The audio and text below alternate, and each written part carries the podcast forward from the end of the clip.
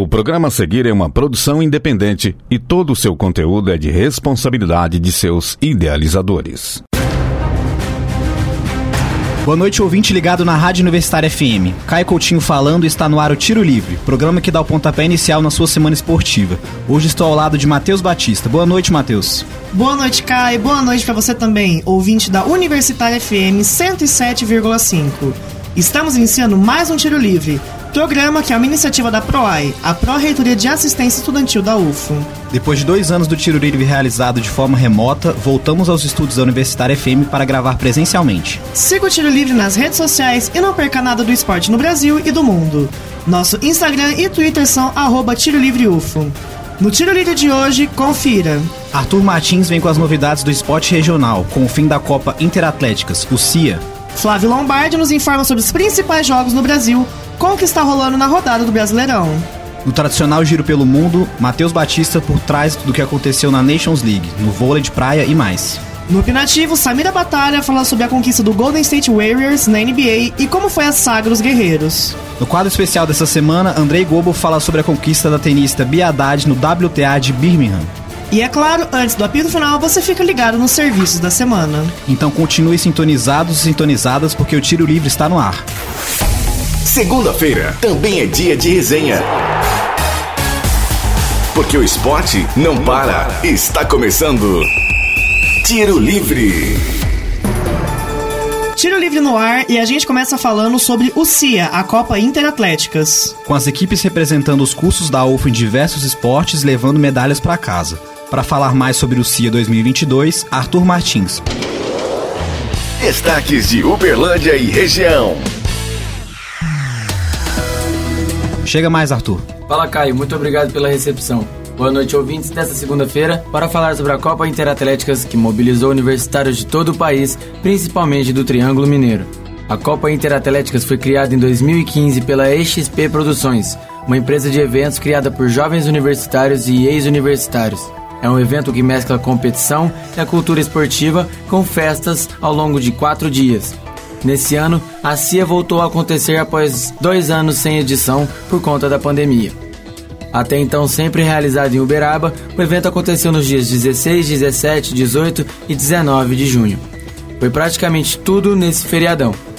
Atualmente, a competição conta com quatro divisões. São 16 atléticas na primeira e na segunda, 15 na terceira e apenas 5 na quarta divisão. São 52 atléticas competidoras. A UFO esteve mais uma vez fortemente representada. A Atlética das Artes, a Engenharia, a Engenharia do Campus de Pontal, a Exatas, a Humanas e a Medicina da UFO competiram na primeira divisão. Na segunda divisão estavam a Agrárias, o Direito e a Monetária. Estiveram na terceira Biológicas UFO e a Atlética de Odontologia da Universidade. No total, foram 11 atléticas da Universidade Federal de Uberlândia que disputaram a CIA. E entre rebaixamentos e frustrações, houve também muito sucesso. A engenharia da UF venceu mais uma vez a classificação geral da CIA e se tornou ex-campeã. Papou todas as edições da competição até agora. O top 3 foi complementado pela recém-promovida UFSCar e em terceiro ficou a Medicina da Universidade Federal de Minas Gerais, a UFMG, sediada em Belo Horizonte. A Medicina da UF ficou com o quarto lugar e a Exata superou as expectativas e terminou o CIA em sexto, fechando os destaques positivos das atléticas da UF na primeira divisão. O regulamento do torneio previa quatro rebaixamentos e três deles foram da UF: Humanas, Artes e Engenharia de Pontal. Apesar da queda de três, a UF contará com quatro de suas atléticas na Elite em 2023, já que a Monetária conseguiu acesso. Durante os quatro dias, muitas partidas contaram com confrontos diretos de atléticas de Uberlândia. Focando na primeira divisão, no dia 12 de junho, duas semanas atrás, a Engenharia da UFO e as Artes se enfrentaram pelas oitavas de final do vôlei feminino. A partida terminou em 2 sets a 0 para a Engenharia. O jogo aconteceu no campus de Educação Física da UFO e foi adiantado para desafogar os horários das praças esportivas de Uberaba. Essas atléticas voltaram a se enfrentar nas oitavas do basquete masculino e novamente deu engenharia, que venceu por 58 a 9. Humanas e Med UFO se enfrentaram em três modalidades logo de cara: vôlei feminino, handebol masculino e basquete masculino. A medicina venceu por 2 a 0 no vôlei e venceu também no handebol. No basquete deu Humanas, que viria a cair nas quartas de final para a Medicina UFTM. Algumas outras partidas entre as de Uberlândia foram muito marcantes, como a vitória das Artes para cima de Pontal no futsal masculino por 3 a 1 e a derrota da Humanas para Exatas por 2 a 1 com direito a pênalti batido para cada lado no futebol de campo. Nas finais gerais das modalidades, Med UFO contra Engenharia UFO no vôlei feminino. A Medicina começou a partida vencendo o primeiro set, mas tomou a virada e perdeu o jogo por 3 sets a 1. Bom pessoal, esse foi o destaque de Uberlândia região dessa semana.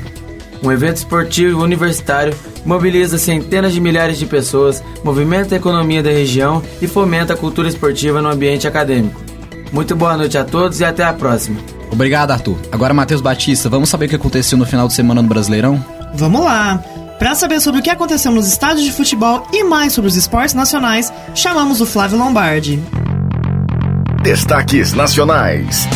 Chega mais, Flávio. Boa noite, Matheus e Caio. Boa noite, ouvintes do Tiro Livre. Vamos juntos acompanhar os destaques do esporte nacional.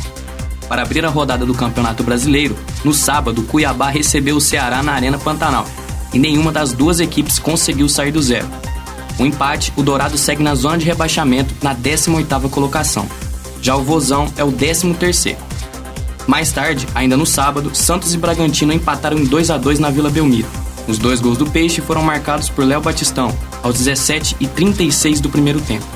Antes do fim da primeira etapa, o Bragantino reagiu e nos acréscimos descontou com Johan. Aos 26 do segundo tempo, Luan Cândido empatou. O Santos ocupa agora o oitavo lugar, já o Red Bull Bragantino é o décimo colocado. Flamengo e Atlético Mineiro abriram o domingo no Mineirão. O rubro-negro precisava vencer para conseguir engrenar uma sequência de vitórias no campeonato, rodadas após ter ficado perto do Z4. Já o Galo vinha de quatro jogos sem ganhar, sendo três empates e uma derrota. A sequência ruim da equipe da capital mineira fez com que o treinador Turco Mohamed balançasse no cargo. Aos 34 do primeiro tempo, após cruzamento de Guilherme Arana, Keno cabeceou para a defesa de Diego Alves, mas a bola sobrou para Nátio Fernandes livre, que abriu o placar. Aos 39 do segundo tempo, Mariano buscou Hulk na área, que ajeitou de cabeça para Ademir chutar e ampliar. Fim de jogo, 2 a 0 para o Atlético Mineiro. Com a vitória, o Galo entrou no G4, já o Flamengo está na 14ª posição. Ainda na tarde de domingo, o Corinthians venceu o Goiás na Neoquímica Arena pelo placar de 1 a 0. Aos 30 do primeiro tempo, após chute de Adson defendido por Tadeu, a bola sobrou para Roger Guedes, que chutou em cima de Caio Vinícius, que estava deitado. No lance, o juiz marcou pênalti. Foi muito contestado, já que a bola bate primeiro na barriga do defensor do Goiás. Mas mesmo após a checagem do VAR, o árbitro manteve a decisão e Fábio Santos converteu o pênalti. O timão encosta no líder Palmeiras, com os mesmos 25 pontos, e espera o resultado do jogo de hoje entre Palmeiras e São Paulo. No mesmo horário, Coritiba e Atlético Paranaense protagonizaram um clássico quente no Couto Pereira, com direito a dois jogadores do Coritiba expulsos. O jogo parecia que acabaria empatado, sem gols, mas no último minuto dos acréscimos, o goleiro Rafael Williams saiu mal e acertou a cabeça de Vitor Roque. O lance foi checado e pênalti foi marcado para o Furacão. Kelvin bateu e fez 1 a 0. O Atlético agora é o terceiro colocado da competição. Mais tarde, o Fortaleza venceu o América Mineiro por 1 a 0 no Castelão, com gol de Iago Pikachu. Com a derrota, o Coelho encostou no Z4, ocupando a 16ª colocação. Já o Fortaleza subiu uma posição, deixando a lanterna do campeonato. Para conseguir isso, o Leão se aproveitou da derrota do Juventude. Fora de casa, foi derrotado de virada pelo Atlético Goianiense por 3 a 1. Com a derrota, a equipe de Caxias do Sul agora é a última colocada do Brasileirão. Mais tarde, Internacional e Botafogo protagonizaram um jogo recheado de emoções no Beira-Rio. Logo aos 7 minutos de jogo, após chute de Alan Patrick, a bola bateu na barriga de Felipe Sampaio e resvalou no braço. O árbitro sinalizou o pênalti e expulsou o defensor botafoguense.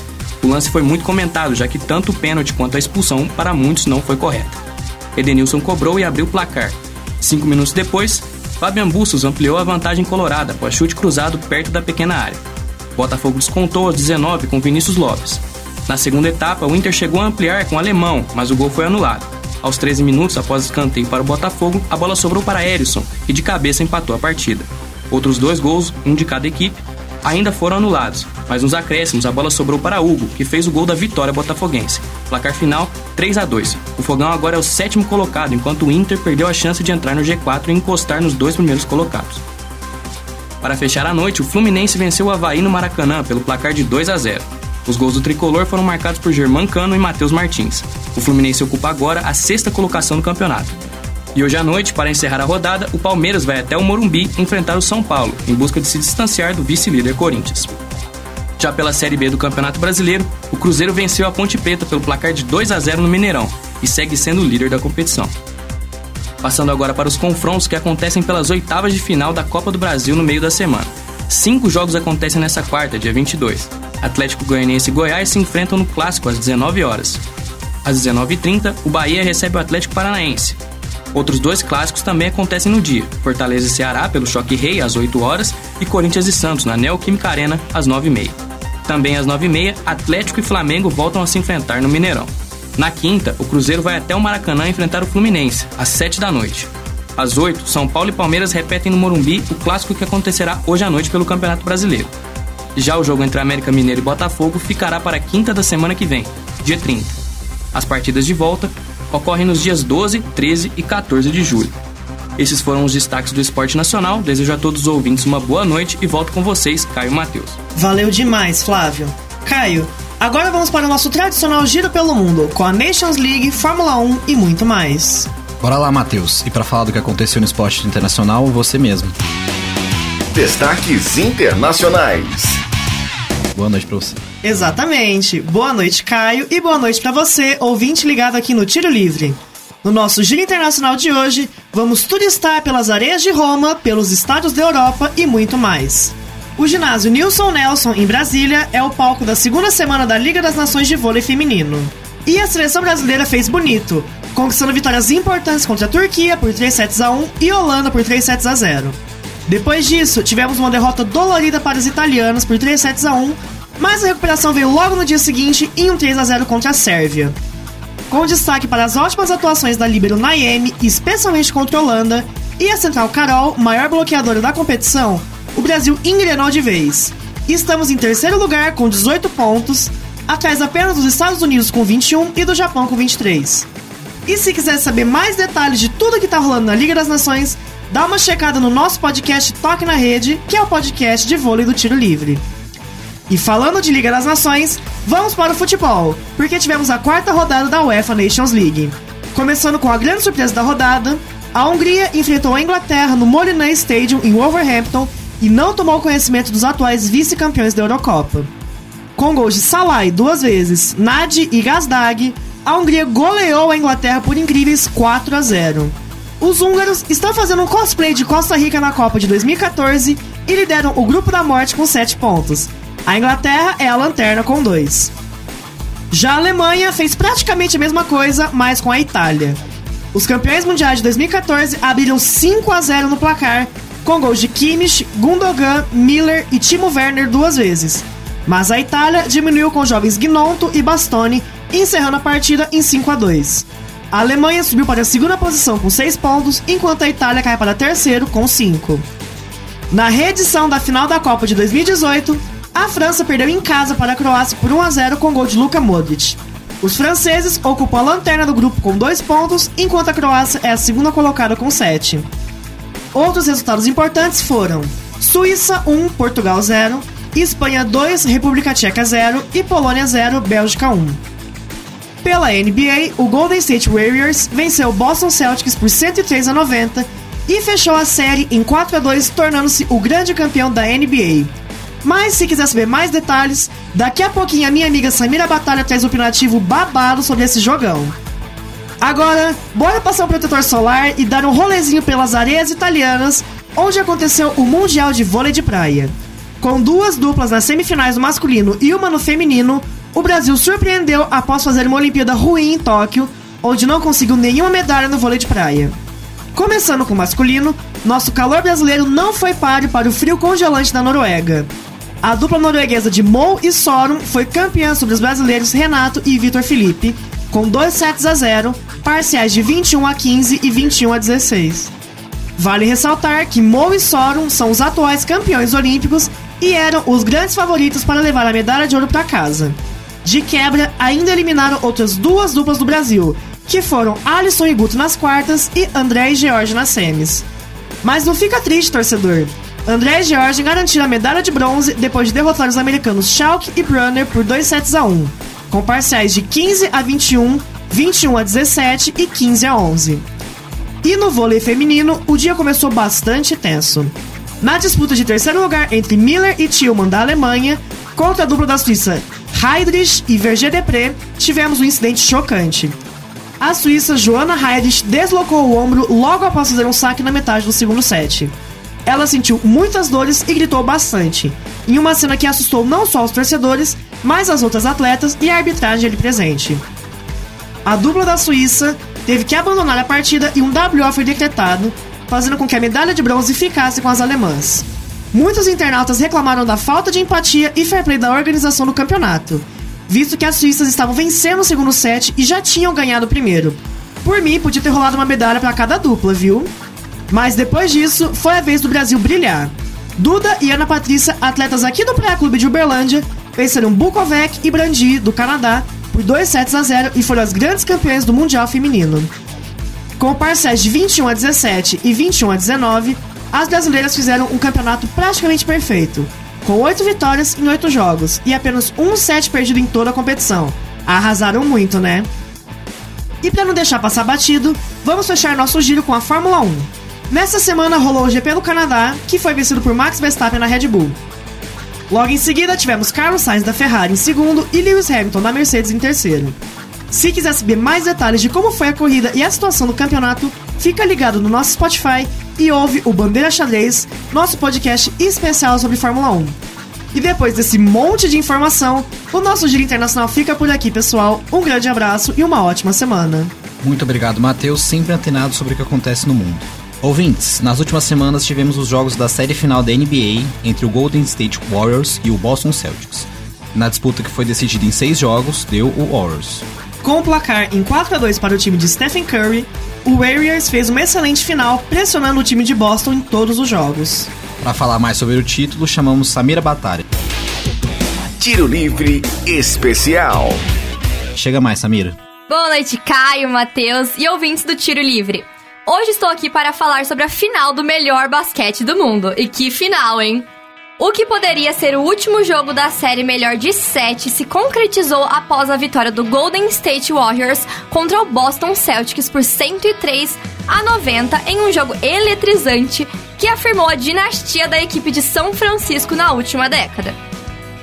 Nos últimos sete anos, o elenco estrelado do Golden State venceu quatro campeonatos e agora é o terceiro time mais vitorioso da história da NBA, apenas atrás dos Lakers e do seu último adversário, Boston Celtics, cada um com sete títulos. Sem dúvidas, podemos dizer que esse título foi um dos mais especiais para o time de São Francisco, principalmente por ter sido a redenção após dois péssimos anos. Quem acompanha a NBA sabe que 2020 e 2021 não foram anos nem razoáveis para um time desse tamanho com tantas estrelas. Estrelas essas que foram uma grande razão para o desequilíbrio absurdo de uma temporada para a outra. A saída de Kevin Durant e as lesões de Curry e Klay Thompson resultaram em 2020 o último lugar na Conferência Oeste, que conta com 15 times, e o sétimo lugar em 2021. Esses péssimos resultados foram alvos de duras críticas. Muitos até diziam que o time ia acabar por ali mesmo. Bom, parece que não acabou, e ainda bem. Para conseguir a redenção, o Golden State ficou em terceiro lugar na Conferência Oeste com 53 vitórias e 29 derrotas. Nos playoffs, fez 4 a 1 contra os Denver Nuggets, 4 a 2 contra o Memphis Grizzlies, repetiu 4 a 1 contra o Dallas Mavericks até chegar na final contra o Boston Celtics e ganhar por 4 a 2 a série. O destaque fica para a linha ofensiva do Warriors, que é simplesmente absurda. Stephen Curry, Klay Thompson e Draymond Green, apenas o maior trio da história da NBA. Juntos, eles somam quatro títulos em oito finais, igualando Tim Duncan, Tom Parker e Manu Ginobili como o trio mais campeão da história da NBA nos últimos 50 anos. Não é pouca coisa. Curry é o maior jogador da história do time. Somando os 34 pontos do último jogo, ele é o jogador com mais jogos, pontos, assistências e bolas de três marcadas na história da equipe. Para ele só faltava conquistar uma coisa: o prêmio de MVP das finais. Bom, agora não falta mais nada. Além desses gigantes, o jovem Andrew Wiggins, que havia chegado na equipe em baixa, entrou para o time de All-Stars da NBA nessa temporada, mostrando que tem muito a acrescentar nesse elenco campeão. E se todos esses elogios foram dados para o Golden State, algumas críticas precisam ir para o lado do Boston Celtics. Apesar do elenco jovem e um pouco desequilibrado, esperava-se mais da estrela Jason Tatum, que bateu um recorde bem negativo na final. Talvez um dos últimos que ele precisasse nesse momento da carreira. Ele acumulou simplesmente 100 turnovers na pós-temporada. Isso é, perdeu 100 vezes a bola para o time adversário.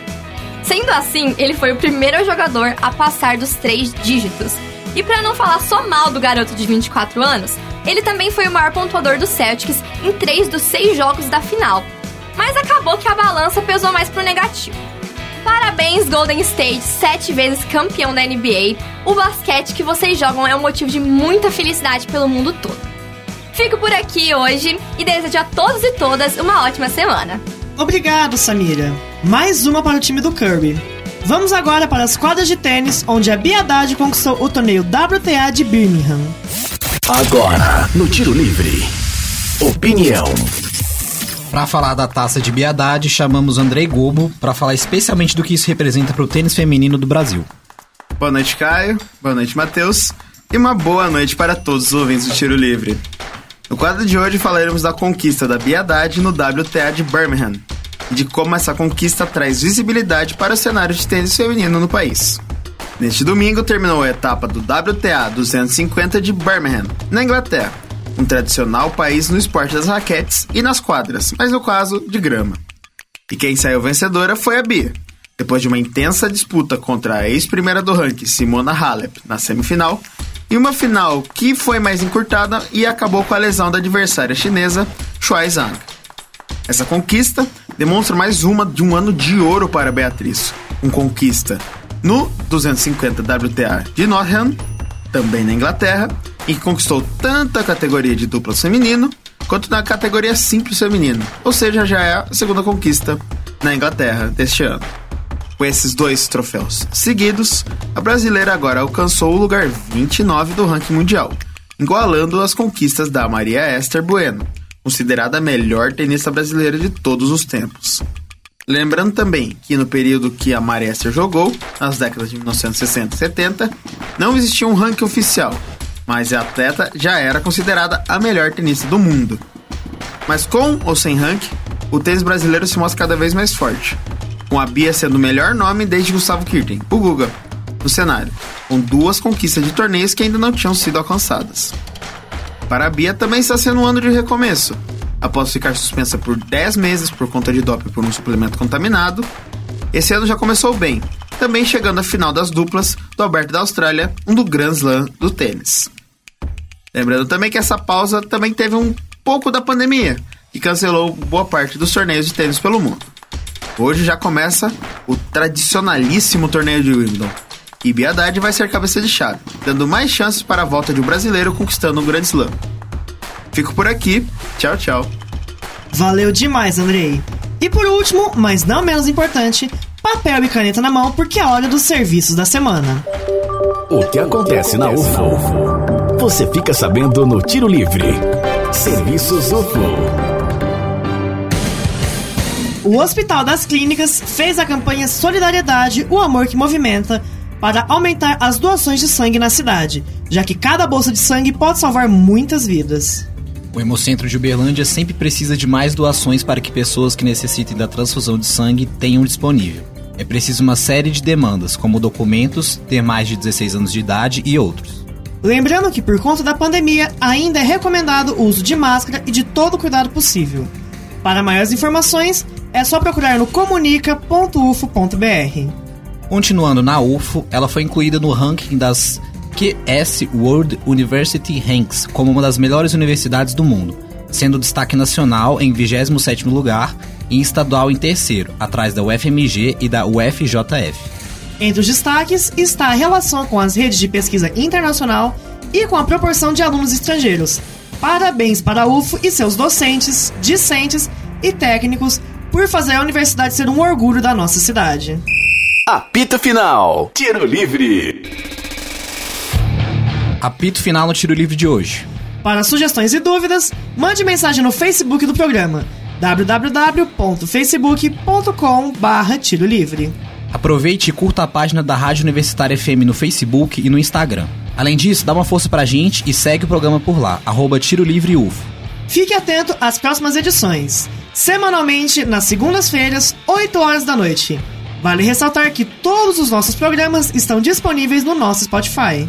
Também no Spotify, fique de olho nos nossos podcasts. É só pesquisar Tiro Livre UFO no aplicativo. O Tiro Livre é uma iniciativa da PROAI, a Pró-Reitoria de Assistência Estudantil da UFO. Caso você esteja andando pelos campi da UFO e notar alguma movimentação estranha, entre em contato com o WhatsApp da UFO Segura. 34 9 99 96 4597. Repetindo. 34 9 99 96 4597. Essa edição foi produzida por Arthur Martins, Flávio Lombardi, Matheus Batista, Samira Batalha e Andrei Gobo. Apresentado por mim, Matheus Batista, e pelo meu amigo Caio Coutinho. Edição de Benício Batista, revisão de Lázaro Martins e apoio técnico de Edinho Borges e Mário Azevedo. Boa noite, Matheus, e a você, ouvinte. Muito obrigado pela audiência nessa edição do Tiro Livre. Boa noite, Caio, e a todos que estiveram conosco na 107,5. Um abraço e uma ótima semana esportiva para vocês. Universitária apresentou Tiro Livre.